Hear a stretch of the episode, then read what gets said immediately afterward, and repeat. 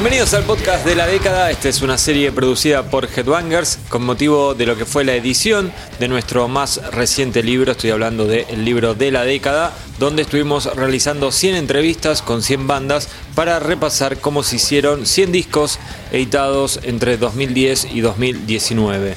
En lo que fue el primer capítulo de esta serie nos centramos en el thrash metal, ese primer capítulo tuvo dos partes y ahora es el momento de avanzar, de pasar a otro subgénero, porque esta serie la dividimos en los diferentes estilos que se desprenden del heavy metal y de este modo es que llegamos a la escena del death metal, así que esta vez nos vamos a estar enfocando en todo lo que tuvo que ver con el metal más extremo en lo que fueron los últimos 10 años.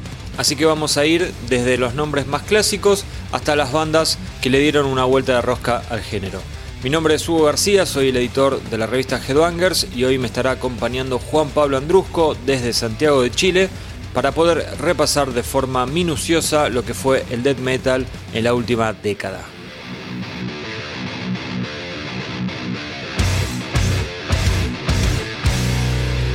Bueno, como les había dicho anteriormente, estoy comunicado con Juan Pablo Andrusco desde Santiago de Chile, mi amigo personal, colaborador de Headbangers, uno de los varios redactores que participó en el libro de la década, el maníaco del acero, como le suelo decir, y hoy más que nunca, el prócer del abismo. ¿Cómo estás, Juan? Maníaco del Blasket. Me, me honro sus palabras. Mucho gusto saludarlo. Bueno, Juan, hoy vamos a estar hablando pura y exclusivamente de death metal, porque vamos a estar repasando lo que fueron los últimos 10 años en este género, un género que siempre se caracterizó por la brutalidad, la agresión, la velocidad y todo eso que ya saben, pero que al menos, en realidad ya hace bastante, pero sobre todo en la última década se diversificó bastante. Pero bueno, como punto de partida, cuando preparamos el podcast, a vos se te ocurrió que era una buena idea comenzar a hablar un poco de lo que fue, eh, no esta década que acaba de terminar, sino un breve resumen de lo que fue la anterior, como para ponernos en, en, contexto, ¿no? como un punto de partida.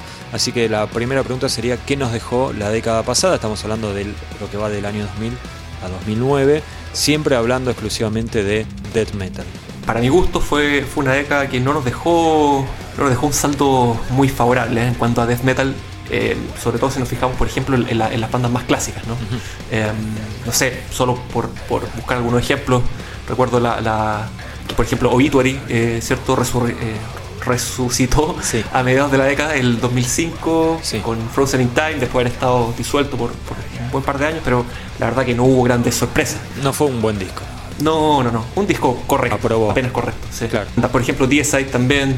Eh, no sé si te acuerdas que los hermanos Hoffman, que eran básicamente la, la mano derecha compositiva de, de, Glenn Benton, también se fueron de la banda en el 2004. Sí. Um, en Toom también, que me duele, me duele confesarlo, pero porque soy muy fanático de la banda, pero tuvo un muy buen comienzo el año 2000 y 2001 con dos buenos discos, ¿no? Con, con Morning Star y, y Uprising. Y después se fue diluyendo a poco hasta terminar básicamente en el, en el ostracismo. Sí. Bueno, y tanto otro ejemplo, que ha sido Morbid Angel ya con Steve Tucker, con una baja popularidad que finalmente terminó saliendo y, y siendo reemplazado por, por David Vincent hacia el final de la década, pero también con resultados bastante pobres. Sí, hubo algunos casos de mayor éxito en cuanto a lo artístico, tal vez no tanto a la repercusión, no sé, Cephalic Carnage. Eh, bueno, Nile comenzó como a hacerse o sea, como que salió de la mitad de tabla y, y pasó a, a, pelear, no sé, el ingreso a la Libertadores, si querés. Claro. Crisium, bueno, a mí sacó un disco que a mí me encanta, que es Conquerors of Armageddon. En realidad, los primeros tres de Crisium me gustan mucho. Bueno, vos decías Morning Star de, de un gran disco. También comenzó a crecer mucho una banda como Behemoth, con, eh, bueno, el disco Demigod fue como el más importante, ¿no? Y una banda oriunda de Polonia que este, no era tan conocida, empezó a ganarse un nombre e incluso llegó a, a venir por, por, Sudamérica, ¿no? Sí, bueno, cuando dijimos todavía tocaba death metal propiamente tal. Ah, después lo vamos a discutir. Ah. no nos adelantemos. Bueno, y después hubo otros casos que vos también me habías mencionado, ¿no? El de Nasumi Peak Destroyer, eh, ampliando los, ampliamente los, los límites del, del grindcore, un género sí. que siempre está como ahí en, a las sombras del death metal, ¿no? Sí, de hecho creo que eh, estos dos discos, eh, o sea, perdón, estas dos bandas, y con, sí. creo que cada una con, con, los discos más icónicos que sacaron, que fue Human 2.0 de Nasum y Prowler in the Yard de, de Big Destroyer, me parece que esos fueron dos discos fundamentales del, del grindcore de la, de la década pasada. Sin duda, sin duda. Sí, siempre nos va a quedar en el tintero no saber qué hubiera pasado con Nasum si no hubiera perdido a su guitarrista, ¿no? que falleció en un, en un tsunami. Una cosa muy extraña, pero increíble, increíble sucedió, lo digo ahora y me parece raro. Este, pero bueno, Peak Destroyer sí, se convirtió en, creo que sin dudas en la banda más, más importante del género y sigue así hasta ahora, con, como decías vos, eh, Prowler in the Yard. Bueno, después eh, yo te mencionaba también que vos lo, habías olvidado cuando hicimos el repaso antes de comenzar a grabar Blackwater Park de Opet, creo que fue un, un gran disco de los más importantes. En ese Opet que ya empezaba como a, demostrar que no iba a ser todo death metal. En, en realidad nunca lo fue, ¿no? Pero ya en, ese disco como que eh, el death metal era algo que se no ocupaba la mayor parte de la música, digamos. Claro, se podría decir que fue la última década en la que el death metal fue parte de la vida de, de, de Mikael Ackerfeld. Sí, lo, expresaste mucho mejor que yo. Y también empezaron a, a, dar los primeros pasos grupos que después tendrían la explosión en esta última década que acaba de terminar, bandas como Tribulation y como Beyond Creation desde Canadá. Bueno, hay otros nombres que ahora después los vamos a estar repasando más en profundidad. Pero básicamente este sería el resumen en cuanto a lo que sucedió en, digamos, la primera década del nuevo milenio. Pero hay algo que no estamos mencionando y es que hubo un auge de dos géneros aledaños al, al death metal, que al death metalero puro o más eh, cerrado lo detesta y con creo yo que con, razón como dos géneros como el metalcore y el deathcore sobre todo ¿no? que es el, más que tiene más de death metal sí o sea sin duda creo que si hubo algún algún género adyacente al death metal que tuvo eh, popularidad en serio eh, en, el, en, el, mainstream fueron estos dos el metalcore y el deathcore que coincido contigo o sea son géneros que nunca fueron 100% aceptados por el, por, el, digamos, por la fanaticada más tradicional.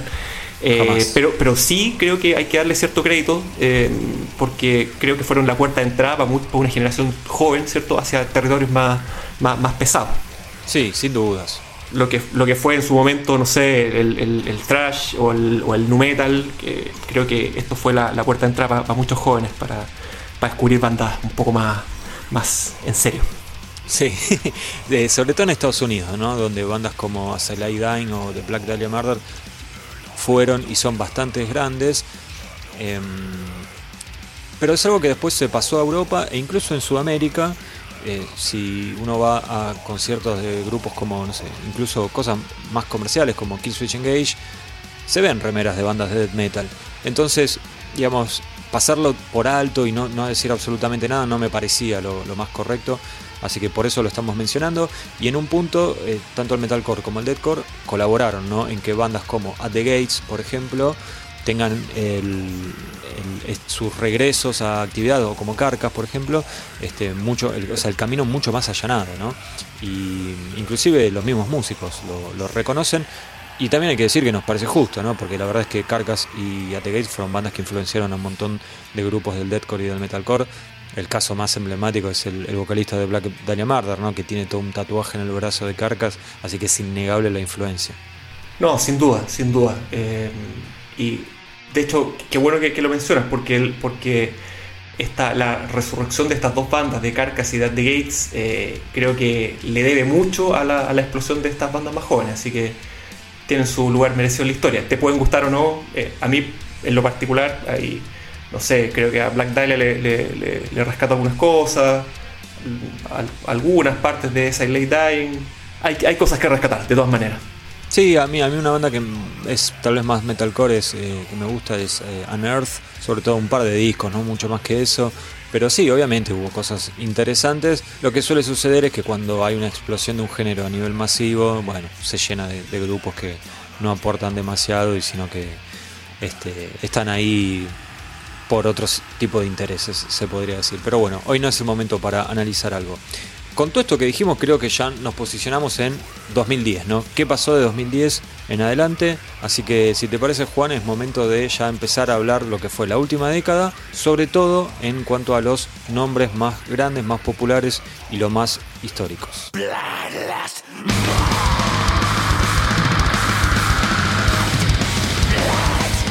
Bueno, habíamos dicho entonces los regresos de, algunos grupos, en realidad de unos cuantos, porque estoy viendo, digamos, los nombres más importantes de, de, lo que fue la última década.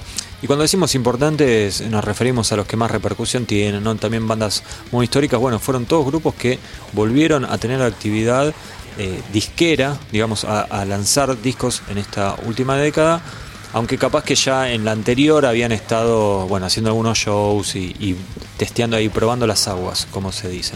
Así que vamos a comenzar, Juan, con los dos casos más emblemáticos, que eran estos dos grupos que habíamos mencionado antes con respecto a, toda esa relación simbiótica con qué palabra death metal que sí, con con el metalcore y el deathcore y las bandas son Carcass y At the Gates, ¿no? Que venían haciendo esas giras reunión, pero en un primer momento era como algo esporádico, festivales, después cada vez más gira, más gira, pero bueno, llegó un momento que como que la situación les dijo, muchachos, hay que grabar un disco. Y claro, porque tanto Carcass como At The Gates eh, se reunieron, tuvieron una carrera con, unos paralelismos increíbles.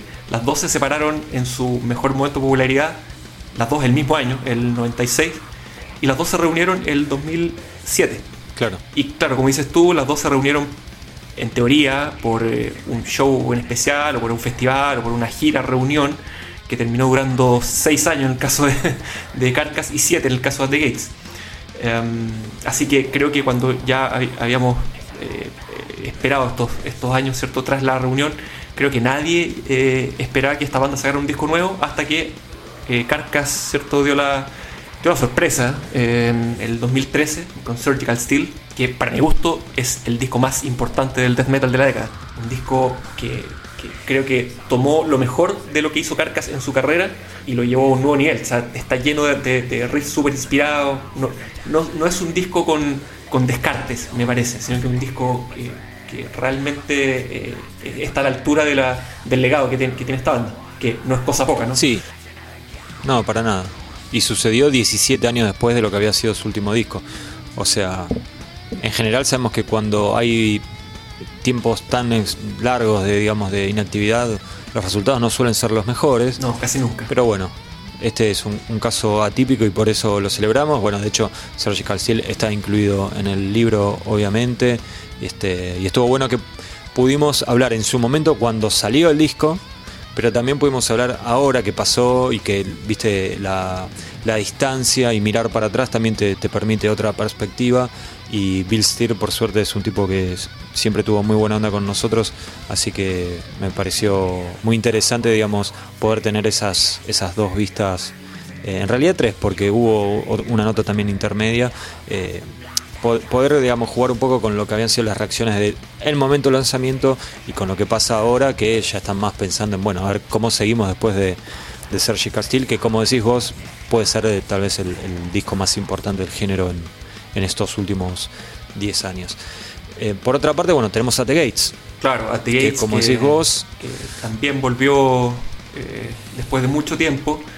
Y creo que tuvo la mala suerte de haber eh, lanzado un disco o, entraba al estudio a grabar un disco después de Surgical Steel, porque creo que tenía una presión enorme, ¿no? O sea, no solo por todo el tiempo que pasó, no solo por la influencia que había generado durante todos estos años separados, sino que además, claro, tenía que todo el mundo, inconsciente o conscientemente lo voy a comparar con, Surgical Steel. Y creo que mm, At War with, Reality fue un muy buen disco, eh, aunque no sé. Eh, creo que si, uno odiosamente tiende a comparar, no sé por qué la verdad, pero uno tiende a comparar estos dos discos y creo que, Surgical Steel le, le, saca un par de vueltas a, a War with, Reality. Sí. No sé qué opinas tú. Sí, hay algo raro y creo, creo que en algún momento lo, lo mencionó, no me acuerdo si fue Tompa o si fue Jeff Walker, pero alguien lo mencionó y que, digamos, la diferencia entre estos dos discos de regreso de Carcass y Tate Gates era que Carcass volvía después de un disco que en su momento había sido muy discutido y que nadie en su sano juicio lo elegiría como el mejor, que es Swanson, ¿no? O sea, un disco que a mí me gusta. Claro. Pero, digamos, nadie va a decir que es el mejor disco de Carcass. Mientras tanto, a The Gates, cuando se fue, se fue con el que el 95% de los fanáticos van a decir que es el mejor disco de ellos. Sin duda. Salvo alguno que, se quiera hacer el true eh, melodic Swedish death metal pero digamos, en general para, para todo el mundo, eh, Slaughter of the Soul es el mejor disco de The Gates. Entonces era como que At the Gates la tenía más difícil. Por un lado por eso y por el otro lado porque bueno, ya había salido Surgical Steel y se generó esa especie de rivalidad entre las dos bandas que a mí la verdad que un poco me pareció medio raro, como que yo no lo había pensado originalmente y cuando empecé a ver dije, bueno, tiene un poco de sentido, ¿no? Como, como que incluso ellos a través de entrevistas y eso se tiraban algunos dardos con un poquitito de veneno, no demasiado, pero había como una especie de, de rivalidad, de, viste, a ver quién, quién tiene el mejor regreso, quién volvió en mejor estado, digamos. Eso en la previa, después con los resultados, a mí al World with Reality me gusta bastante. De hecho, viste que algunos prefieren el, el que salió después. Sí, To Drink from, from the Night Itself. Salió como tres años más tarde, algo así. Sí, sí, varios años, pero yo, yo creo que me, eh, me parece muy parejo, pero si tengo que elegir uno, creo que me quedo con At War with Reality. Este, pero bueno, no hay dudas que Sergio Castillo es, es un disco superior. Sí, sí. Bueno, claro, es que At War with, Reality también es un disco bastante oscuro, eh, no es tan, creo que no es tan ganchero como sí lo es eh, eh Surgical Steel. Por ahí también hay una, hay una diferencia. Es, es, más fácil de escuchar, me parece, eh, Surgical Steel. Es de esos discos que, que, no sé, yo tengo amigos que no les gusta el death metal, pero les gusta Surgical Steel. Eh, y no creo que pase lo mismo con, con At with Reality. Sí, la gran sorpresa de At with Reality es digamos que le dimos play y apareció Anton de Criminal y de Pentagram de, de, de ah, Chile. Claro, sí, con la intro. Haciendo una, una intro, que él habla de eso en el libro. Este, que también un tipo que se, se, se copó en, en, en, darnos su versión de cómo llegó a eso y cuenta una historia muy, muy interesante. No, no, voy, a, no voy a spoilear y lo, lo pueden leer ahí pero mm, esa fue como la mayor sorpresa, ¿no? Una intro, At the Gates vuelve con una intro en español. Es un poema, o sea, es un, es un fragmento de, de, sábado. Claro, y un disco eh, inspirado en, en, autores que uno no imaginaría, ¿no? Eh, que, que, tienen algo que ver con el death metal sueco. O yo nunca me lo imaginé, al menos. Pero bueno, todo tenía sentido cuando explicaban en las notas, eso también está, está contado en el libro. Este, pero lo que te quería preguntar, ¿para vos estuvo buena esa rivalidad entre las dos bandas? A mí, a mí me gustó un poco, ¿eh? fue como un malón al más fuerte, pero del, del hemisferio norte. Sí, no, no, creo que nunca hubo mala onda no tanto. De, de, de, ninguna manera. No, pero, no. pero, sí, está bueno, creo que eran do, los dos regresos que uno, que no sé, a uno como fanático del death metal, eh, los, que más, los que más uno hubiera esperado. Eh, se dieron los dos más o menos en la misma época. Eh, y como te decía antes, era inevitable hacer comparación entre los dos, así que está bueno, está bueno que haya habido esta, esta mini realidad. Bueno, y estos dos, no fueron los únicos dos regresos, hubo más. Uno de ellos fue el de Gargats, la banda que, digamos, para mí nunca estuvo bajo ningún punto de vista a la altura de At the Gates o, o de Carcass en cuanto a popularidad, ¿no? Sin embargo, su disco Colored Suns como que tuvo muy fue era era una de esas placas que era imposible encontrarle una review que no diga que era genial, básicamente, ¿no? Claro, claro. Y, y sí, yo, yo, concuerdo. Yo no soy muy, muy fan del, del death metal técnico, eh, pero sí. Color es un discazo. De hecho, para, para, mi gusto, creo que eh, no tuvo más re repercusión porque salió casi el, el, en la misma fecha que, que Surgical Steel. Creo que salieron con, con, no sé, 10 días, 2 semanas de, de, diferencia. Y también yo creo que no ayudó mucho que fue el único disco, el único LP, digamos, que salió en la década, ¿no? O sea, después de eso salió un EP en 2016, sí. pero no más que eso. Con lo cual la actividad de la banda, digamos, no fue la, la mayor. Y de hecho fue un, un, grupo, y este disco en particular, Colored Suns, que lo, lo quisimos incluir en el libro y la verdad es que fue imposible comunicarse con, con Luke Limay, el, el líder de la banda, ¿no? Eh, inclusive estuve hablando con el, el que le maneja las, las redes sociales Ajá. y me decía, mira, yo lo que puedo hacer es enviarle tu petición y si le interesa me va a responder y si no me va a ignorar completamente porque ya lo conozco. Espero que esto no, no, no le traiga ninguna complicación al webmaster, ¿no? O community manager. Y bueno, no, no sé, evidentemente mucho no le importó porque no, no sé, pasaron 10 días, lo volví a contactar y hablé, tenía la mejor onda el, el webmaster, pero no, nunca, nunca tuvimos novedades. Así que bueno. eh, fue un disco que lo hubiéramos incluido sin problemas, pero no, no fue posible. Y como este libro se trataba más que nada de contar historias sin los protagonistas, era medio complicado. Así que nos quedamos con las ganas de, de Cargats. Por otro lado, hubo otro grupo que yo te voy a ser sincero, Juan no se me hubiera ocurrido meterlo en, en este podcast eh, bien death metalero, ¿no? Que es 100% death sí, metal. Sí, y, y concuerdo contigo. Yo ten- ten- tengo también mi- mis contradicciones vitales con, con esta banda que es Possessed. eh, Exacto. eh, para mí siempre fue una banda que está en, justo ahí en, la frontera entre el, entre el death y el trash. Pero qué sé yo, por algún motivo siempre se ha, se ha asociado con el género, quizás por la canción, que es el fenómeno Venom, ¿no? Claro. que todos asocian a Venom con black metal y bueno, y Possessed tiene Sí. una canción que se llama death metal en su, en su primer disco y todo el mundo la, la asocia con, con este género. Pero, mm, pero claro, siempre han sido medio fronterizos entre estos dos géneros y el, pero el último disco, que fue Revelations of Oblivion, eh, Ujú. es un disco que creo que es muy pesado para hacer trash. Sí. Eh, por lo tanto, creo que califica apenas, pero califica como, como death metal y es, fue un muy buen disco y también muy, eh, muy esperado. Si Carcass se demoró 17 años, Possessed se demoró 32. Es una locura. Sí, eh, desde, el- desde- desde su último EP, que fue el eh, Eyes of Horror del 87. Claro. Y nada, fue un, fue un buen disco, súper renovado, sí, o sea, es, obviamente es, eh, es Becerra, ¿cierto? Con, con nuevos acompañantes, eh, un poco más jóvenes que él, pero un disco de sonido moderno, lo produjo Peter Tatgren de, de Hypocrisy. Y nada, fue una sorpresa creo para todos, o sea, 32 años después nadie esperaba un disco de Possessed y mucho menos un buen disco y, y creo que cumplió con, con las expectativas de todas maneras. La superó, Sí. sin duda.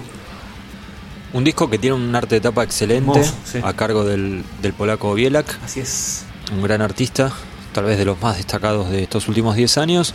Y bueno, como decía Juan, un- eh, producido por Peter Tactren, que cuando vi el nombre de Peter Tactren como productor dije, qué poco que hizo Peter Tactren en estos 10 años, ¿no? Y me fijé, Hypocrisy, un solo disco en 2013 y nada más. Increíble, ¿no? Una banda que, digamos, histórica. Rarísimo. Este, bueno, sí, tuvo también su proyecto con, con el cantante de Ramstein, Lindemann, pero bueno, creo que, es, creo que es momento de seguir adelante con este podcast. Es.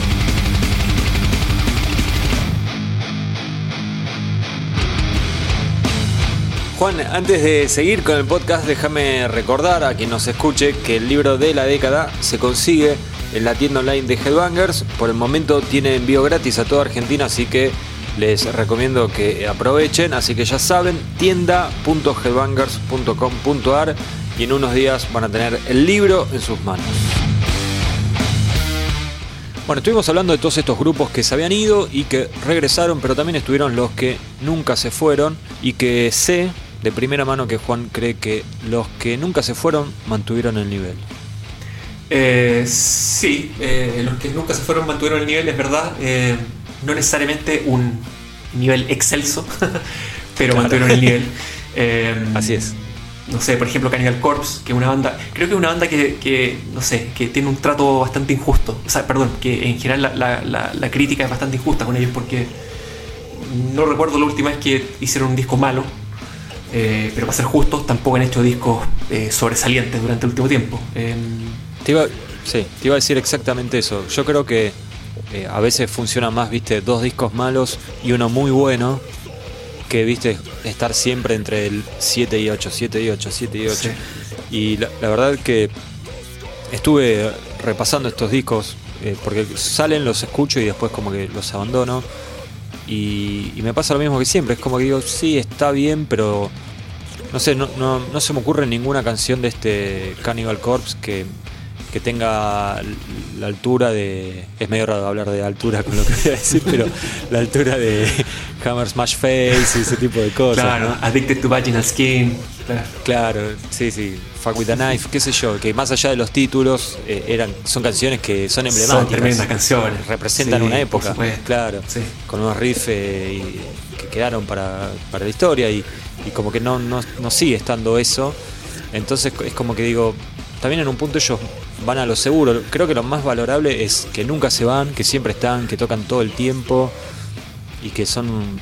em, no- o sea, yo no sé si es que les nace así o es algo, incluso hasta una decisión comercial de decir, viste, no nos movemos de este eje porque esto es lo nuestro. Sí, qué sé yo, está, está bien que alguien haga eso. Un poco de todo. Sí, está Sí. bien que alguien haga eso. Bueno, el otro caso sería Obituary. Claro, Obituary que. em, creo que durante esta década fue de menos a más, ¿no? Eh, partió con Ink Blood, que más o menos, ¿no? Seamos siendo, siendo justos, más o menos nomás. Sí, no era, no era tanto mejor que Frozen No, no. Eh, y fueron mejorando eh, con el correr de la década y el 2017 editaron el, el disco homónimo, que está bastante bueno. Eh, no sé si es el mejor disco de su carrera, ni cerca, pero, pero un disco que a mí por lo menos me gustó y me pareció bastante entretenido. Sí, además algo a mí que me sucede con, con este obituary, o sea, cuando digo este obituary o este Cannibal Corpse me refiero al de los últimos 10 años. Es que, por ejemplo, Inking Blood tal vez no es el gran disco, pero tiene algunos temas que están buenísimos. Sí, por supuesto, sí. Y entonces es como que también se me hace más entretenido escuchar ese, ese disco que tal vez que Skeletal Domain de Cannibal Corpse. Sí. O sea, si yo tengo que. Bueno, igual ahora lo, vamos a hablar un poquito más adelante, sigamos. Eh, entonces dijimos Cannibal Corpse, Obituary, D-Side o D-A-Side. Sí, bueno, D-Side también. Eh, sí, es una banda que es bastante irregular, ¿no? Muy. Eh, con eso estamos, estamos de acuerdo. Pero durante esta década por ejemplo, sacó tres discos. Eh, y a mí me parece que el último fue el mejor, el Overtures of Blasphemy. Claramente. Sin duda, ¿no? Eh, un disco bastante más inspirado que, los demás y, que, bueno, también tiene una, portada hecha por, por el polaco Bielak, ¿no? Bien llamativa. Sí, sangriento, sí, sí. Sí, está, buenísimo. Sí, pero el disco es muy bueno. Eh, lo, volví a repasar porque la verdad que lo había dejado en el olvido. Yo siempre como que pienso en D-Side es, es como un death metal rifero, pero básico, digamos, no, no, es demasiado complejo. Y este disco igual tiene unas melodías muy buenas. O sea, sí, un poquito más melódico bueno. que, que, su carrera anterior. Sí, pero, pero no melódico en el mal sentido. no, no, tiene melodía de guitarra. Sí, claro, claro, eso. a mí me gustó mucho ese disco. creo que de, estos últimos que hemos estado hablando, de los, de los, digamos, de las bandas que mantuvieron el nivel, creo que es el disco que más me gustó de la década. El último en Discordia acá sería Nile, que tres discos también durante la última década. Sí. Y el último fue de 2019. De hecho, tuve la oportunidad de, hablar con, con el líder de Nile y no, bueno, pasó la pandemia y nunca terminó saliendo la entrevista. Uh. Pero estoy hablando del disco Vile Nilotic Rights 2019 que tiene una historia rara ese disco. claro, porque es genial. A, mí me, no sé, cada vez que me acuerdo de esto, me, no sé, se me dibuja una sonrisa porque, porque Nile eh, durante toda su carrera ha basado sus canciones, ¿cierto? Y sus temáticas en, la, en la, mitología y en la historia eh, del Egipto antiguo. Y este disco, el, de 2019, el que mencionas tú, eh, Vile Nilotic Rights, fue el primero que compuso tras haber podido finalmente viajar a Egipto que me imagino que para Carl Sanders debe haber sido así como su sueño hecho realidad, no sé, como ir a Disney, qué sé yo. Sí. ¿Sabes que le, se lo cuento brevemente? Yo le pregunté y me dijo, bueno, es bastante diferente ir, a Egipto que verlo a través del Discovery Channel. Y sí, obviamente, ¿no? Sí, debe ser, sí. Y había, fue con, ¿cómo es este músico? Nader Sadek. Sí, claro. Sí, y estuvo con él allá y es como que, bueno, estaba con un, con un local y sí, fue, un antes y un después, dice él. De todas formas, en la música no se nota. No, es que decís, ah, ahora es distinto. y con Nile me pasa más o menos lo mismo que con Cannibal Corpse, ¿no? Que, no hacen discos malos, pero mm, qué sé yo. El último disco que me, que me, que me alucinó de, de Nile fue, fue hace, no sé, hace 15 años, fue Annihilation of the Wicked. Annihilation. Sí, claro. claro. Y sí. Sí, calculo que sí. Pero bueno, son, son bandas también. Eso es una de las cosas lindas del, del death metal, ¿no? Que en general todos hacen buenas letras. Sí, ¿no? Sí, por supuesto. nadie, busca polémicas. Algunos sí, y ahora vamos a hablar de eso. Pero bueno, te quería preguntar, Juan, eh, antes de, meternos en, ese costado oscuro y, oscuro y no en el buen sentido, em, de estos grupos que estuvimos hablando, ¿no? Cannibal, Obituary, D-Side, Nile. ¿Cuál fue para vos el mejor, el que tuvo el mejor rendimiento en esta última década? El mejor rendimiento. Eh, sí. ¿Con cuál te quedas? No con discos, sino como Sí, sí, sí. Creo que por la, por la constancia, eh, sí. creo que voy por Cannibal Corpse. Ok, bueno. Yo me quedo con Obituary, que tal vez no tiene tanta constancia y sus músicos van presos por tener eh, comportamientos no, muy no muy buenos. Este, pero creo que es la banda que, que más sonrisas me despierta cuando en estos últimos años cuando las escucho y tienen videos además muy divertidos también.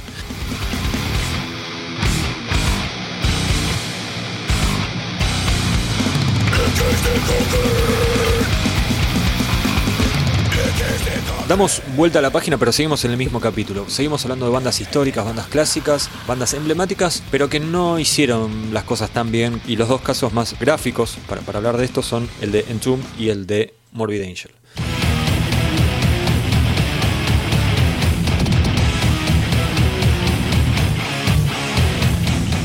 Sí, una pena. Sí. Una pena, para mí por lo menos. Son, mi- son mis dos bandas favoritas del género, de la historia. Sí. Pero las dos lo hicieron pésimo Sí. O sea, Y Condi, ojalá no, no, ojalá se hubieran quedado durmiendo estos 10 años. las dos eh, tuvieron una década muy complicada y por motivos muy diferentes, ¿no? Entomb, lo primero que Claro. nada, problemas entre ellos, batallas legales. Bueno, eh, ¿quién se queda con el nombre? Bueno, LG Petrov sale a la ruta como Entomb AD en 2014. Saca tres discos. ¿A vos qué te parecieron? Los discos son muy poco inspirados. No sé, creo que entre los tres saco, no sé, una canción de cada uno y me hago un, un single. Claro, un 7 pulgadas. Sí, un 7 pulgadas. Ahora, para ser, para ser justos, también Sí. fueron mejorando. Eh, Back to the Front, el primero, el del 2014, no me acuerdo de nada. Eh, Dead Dawn es un poquito mejor y el último, el, de- el del 2019, Bowels of Earth, es- creo que está mejor. No sé si está mejor, pero es más entretenido. Eh, Es el- unos covers también, qué sé yo. Eh, Que tiene un tema medio pero, mexicano, claro, ¿es? sí, pero bueno. No, es perfecto. Qué sé yo, me cae bien eh, el G. eh, me da mucha pena que esté, que esté enfermo ahora. Más encima se enfermó. Eh, creo que, no, qué sé yo, está todo mal con, con el Doom. Sí, como que las cosas no, no, no- no funcionan, ¿no? Y los, bueno, los, los otros tres músicos históricos, Ufe, eh, Alex y Nicky Anderson, tuvieron como una amenaza de, amen- amenaza en algún sentido, ¿no? De, este, vamos a sacar un disco nuevo, sacaron un- una grabación en vivo de Clandestine y después, no sé, vamos a ver qué pasa post pandemia. Yo la verdad hoy estaba pensando, preparando este podcast, ayer perdón, creo que es el momento para hacer las paces con LG Petro, que estaba batallando con un cáncer, ¿no? Dejarse de joder y aunque sea hacer, hacer eh, dejar algo, aunque sea un testimonio, ¿no? Sí, bueno, si es que el G puede, ¿no? Si es que la- su salud Bueno, se lo permite. Si es, si es que puede, qué sé yo, alguna canción, aunque sea, me parece que eh, hay cosas más importantes en la vida que, que cuestiones Que- de ego, ¿no? Sí. O económicas. Se me, se me cayó ahí Nicky Anderson. Bueno, vamos, vamos a ver qué pasa, vamos a ver qué pasa. No, no lo crucifiquemos ahora. Bueno, eso era en Tum, pero después Sí, hay otro que, caso. Que, que, si lo del Doom fue malo. Sí, por dónde empezar, ¿no? Sí, sí. Morbid Angel, muy complicado todo, muy complicado. Como habíamos dicho en la década anterior, había terminado como en, en- en alza, ¿no? Porque había vuelto David Vincent, el vocalista histórico, un frontman bastante carismático. Claro, con una, con una gira reunión, me acuerdo que Ujú. al menos, no sé si fueron a Argentina, pero Sí, sí, en sí, Chile sí. tocaron en 2008 Sí, sí. más o menos por ahí. Sí, sí, fue una gira por toda Latinoamérica, pero bueno. Claro. eh, en dos- Bueno, todos esperábamos el, el disco el disco con la letra I, ¿cierto? Porque sí, por la, por la tradición de Morbid Angel de ir titulando sus discos de acuerdo al, al, al- al alfabeto. Um, y claro, y el disco I, que fue editado el año 2011, fue Illud Divinum Insanus, que creo que sin duda fue el peor, el peor blooper del, del no solo del death metal, sino que del, metal en general, del- de la década. Eh, un disco horrible, pero horrible, horrible, horrible. Yo me acuerdo que, antes de, de- la edición del disco salieron dos singles, eh, que eran Nevermore y el otro, no recuerdo el nombre, pero eran buenas canciones. Eh, y yo tenía cierta fe en- en- este disco nuevo, pero cuando lo escuché por primera vez no podía creer lo que estaba pasando. Claro, porque lo que sucedió fue que si bien hay algunas canciones que se pueden considerar como eh, música que tiene que ver con el death metal y que Trey Asactot siempre va a ser algo, o casi siempre va a ser algo que uno eh, percibe como interesante, la batería la- en este caso no estaba Pete Sandoval, sino que estaba Tim Young y bueno, David Vincent para mí creo que es mi vocalista preferido de este género. La realidad es que gran parte del disco tenía como una experimentación muy caprichosa, fuera de tiempo, ¿no? Porque en 2011 ponerse a, a jugar con eh, cosas medio electrónicas, baterías ampliadas. No, mal hecho, no- mal gusto. no- no tiene sentido. Una- unas, unas letras, pero bochornosas. Terrible, terrible, Sí, terrible. Killa Cop, Killa Cop, Killa Cop, sí, no, no. O sea, la, la verdad que no, no sé en qué estaban pensando. Nunca voy a entender cómo fue que Trey Actor permitió que eso saliera bajo el nombre de, de Morbid Angel. Uno lo puede entender desde el lado de David, de David Vincent, porque bueno, él había estado con esos proyectos bastante bizarros también, Jenny como Torturers. Jenny Torturers. Pero de ahí a que salga como Morbid Angel no, no, no sé, no sé realmente qué estaban pensando. Y bueno, dicho y hecho, no, eso no, no llegó a buen puerto y David Vincent al poco tiempo dejó de formar parte de Morbid Angel, que en 2017 volvió con otro disco. Sí, claro, en 2017 ya con, con Steve Tucker de vuelta, eh, sin Pete Sandoval. eh, Sí, editaron Kingdoms This Day, que es un buen disco, ¿ah? Eh, y creo que, eh, no sé, Steve Tucker eh, es un tipo que ha estado siempre, en la, en la- sobre todo más en las malas que en las buenas de, de Morbid Angel, pero siempre ha, ha Ujú. dado buenos resultados. O sea, para mí Kingdoms es un buen disco, eh, ni hablar de, de Gateways, el, el primer disco que, que- que editaron el- durante la década anterior, también me parece un, un- un súper buen disco. Y nada, eh, creo que se recuperaron un poco, pero, pero creo que el daño que le hizo el, el- el disco Ilud eh, Sí. es demasiado, es demasiado. Sí. sí, muy, muy fuerte. Capaz que con el tiempo y continuando editando discos, digamos, pueden como recuperar un poco el terreno perdido. Pero la verdad es que necesitaban sacar, no sé, Altar of Madness parte 2 para, para borrar lo que había sido el disco maldito ese de 2011. Encima también hubo algunas cuestiones, incluso hasta creo que complicaron un poco, porque David Vincent volvió con esa banda Últimas, Está buena. Que estuvo bastante bien. Sí, sí, sí. Claro, entonces, y que fue rarísimo porque es como que David Vincent vuelve a Morbid Angel para hacer un disco semi-electrónico, pero después cuando hace una banda aparte toca Sí, para metal, matarlo. ¿no? Como que, como, como bien dijiste vos eh, antes de, de empezar a grabar, ¿para qué te traje, no? Totalmente, totalmente. Mucho mejor últimas que, que, que no- que no sé, que los últimos 15 años de, Sí. de David Vincent. de Morbid Angel. Sí. Y bueno, y Trey Asacto termina la década siendo detenido por la policía porque lo agarraron en. No me acuerdo si fue en Navidad o en Año Nuevo, pero lo agarraron completamente borracho, no sabía ni dónde estaba, estaba manejando. Y bueno, terminó así la década para, para Trey y, y para. Está Living Hardcore Radical. Así que nada, eh, una década complicada. Y bueno, después hay un tercer. Encima murió Richard Brunel, no el, el fundador. Es verdad, es verdad, sí.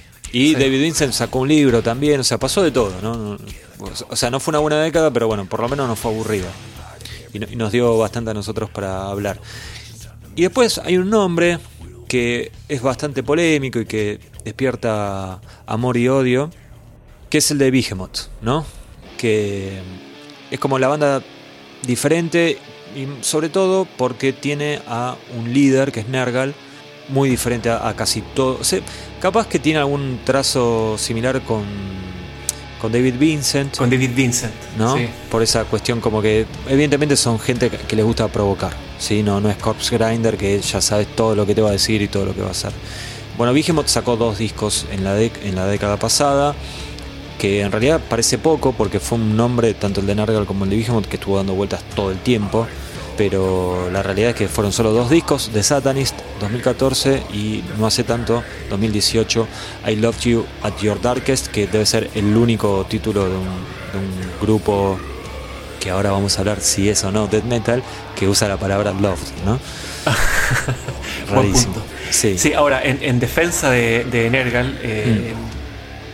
No fue tan prolífico como, como él hubiera querido ser durante la década porque estuvo batallando contra la leucemia a comienzos Exacto. de la década, ¿no? sí, Tuvo dos años prácticamente eh, recluido en, en- batallando contra esta enfermedad de mierda y se recuperó muy bien. O sea, un tipo que, de hecho, creo, me da la impresión que cambio, ¿cierto? Su, su cambio, no sé si cambio de personalidad, pero su, su florecer, por decirlo de alguna manera, se dio post enfermedad, me, me parece. Sí, que yo él creo que sí. debe haber descubierto, no sé, que la vida es linda y que, y que hay que disfrutarla y que, qué sé yo, no saca nada eh, tratando de ser el, el- el- el más rudo del barrio, sino que, qué sé yo, trató de, de- de- de apegarse a todas las expresiones artísticas que le, que le, que le hacen sentido y, qué sé yo, se creó este nuevo personaje que a algunos le puede gustar, a otros no, pero, pero es un personaje, hay que, hay que reconocerlo. Sí, tal vez lo que sucedió es que se habrá dado cuenta que no debería importarle demasiado lo que piensen los demás, ¿no? Y la realidad es que la mayoría de las cosas que hace le, funcionan a diferentes niveles. Eh, tuvo proyectos paralelos como Me and That Man, que no tiene mucho que ver con el metal y nada que ver con el metal extremo, pero es, un grupo interesante. Eh, hizo cosas que yo las veo desde, miles de kilómetros y no las entiendo muy bien, como abrir una barbería, pero después resultó que la barbería fue un éxito. Bueno, ni hablar eh, a superar una enfermedad como una leucemia, con un trasplante de médula incluido. Y después es un tipo que lo vemos muy, debe ser el personaje metalero más activo en redes sociales. Y por eso también uno a veces tiene ganas de, ¿cómo decirle? ¿Por qué no te tomas unas vacaciones, no? Pero la realidad es que los discos están buenos y que The Satanist fue un disco muy festejado por la crítica, por los fanáticos. También tuvo que ver, calculo yo, el hecho de que él lo, compone e incluso escribe letras en, medio de su, de su, lucha con la leucemia. Eh, a mí es un disco que en su momento me gustó bastante, unos años después me gustó mucho y ahora lo volví a retomar y la verdad es que está muy bueno. De hecho, bueno, es uno de los discos que está incluido en el libro de la década. Ah, qué bien. Así que sí sí, sí, si quieren saber un poco más de cómo se hizo ese disco, te, lo, pueden leer en el libro, pero cuando estábamos produciendo el podcast con Juan, Juan me dice, pero ¿por qué vamos a incluir a Behemoth? Es una banda de metal, así me lo dijo como, como decimos en Argentina, mojándome la oreja. Y sabes Juan que, bueno, yo, yo no tenía ningún tipo de duda que tenía que estar eh, en, en este podcast.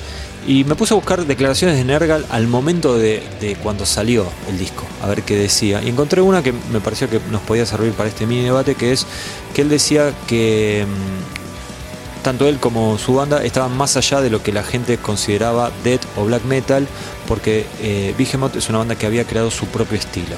Y puede ser, Y me parece que un poco hay un poco de eso, ¿no? Sí, a mí The Satanist me encanta, eh, me parece un disco buenísimo el siguiente no, no me gustó. Em, y creo que eh, dijimos efectivamente es una banda que hizo discos de death metal. Eh, Demigod es un disco de death metal. Eh, Evangelion también. Em, pero me parece que, a partir justamente de, su enfermedad después de, de Satanist, dijimos es una banda que, claro, puede, puede, tener razón lo que dice Nergal, ¿no? que tiene una, fusión de estilos que, es bastante propia, y bien personal. Por eso yo, a, mí, a mí por lo menos no, naturalmente no, no la califico como, una banda de death metal hoy. Sí hace, hace 10 años. Eh, pero hoy para mí no, no son una banda de death metal para nada. Sí, también lo que hay que decir es que tienen, sobre todo en, en algunos riffs, cosas de, del black metal. Y después por momentos, o sea, el otro, día lo estaba escuchando así como bastante minuciosamente y hay algunas canciones que la verdad es que son como canciones de metal en general, pero claro, con la voz de él y con, la batería así que no para un segundo, termina saliendo algo que uno podría catalogar como death metal. Pero no dejan de ser como canciones, canciones, viste, como muy redondas, muy efectivas. Y creo que eso es uno de los atractivos de un disco como The Satanist. Eh, después en el último creo que experimentó un poco más y tiene algunas cosas muy raras.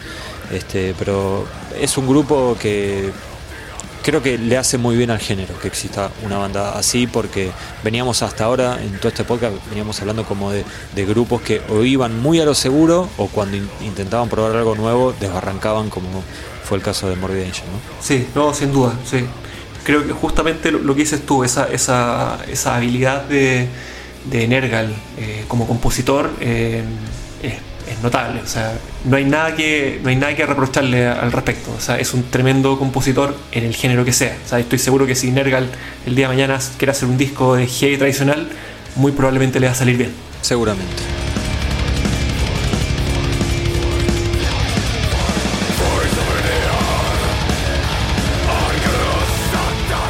Hasta acá llegó el repaso death metalero de la última década, así que la semana que viene vamos a tener la segunda parte donde nos vamos a enfocar en los nombres más nuevos, en las bandas más jóvenes, en grupos que le pudieron pegar un giro de tuerca al death metal y bueno, terminaron siendo vitales para que el género, el death metal, se mantenga atractivo y más vigente que nunca. Además vamos a estar cubriendo la escena del death más melódico, también la escena del death más técnico y por supuesto, como ya pasó con los dos podcasts del trash, vamos a tener algunas conclusiones finales. Todo eso ya lo saben la semana que viene. Chau.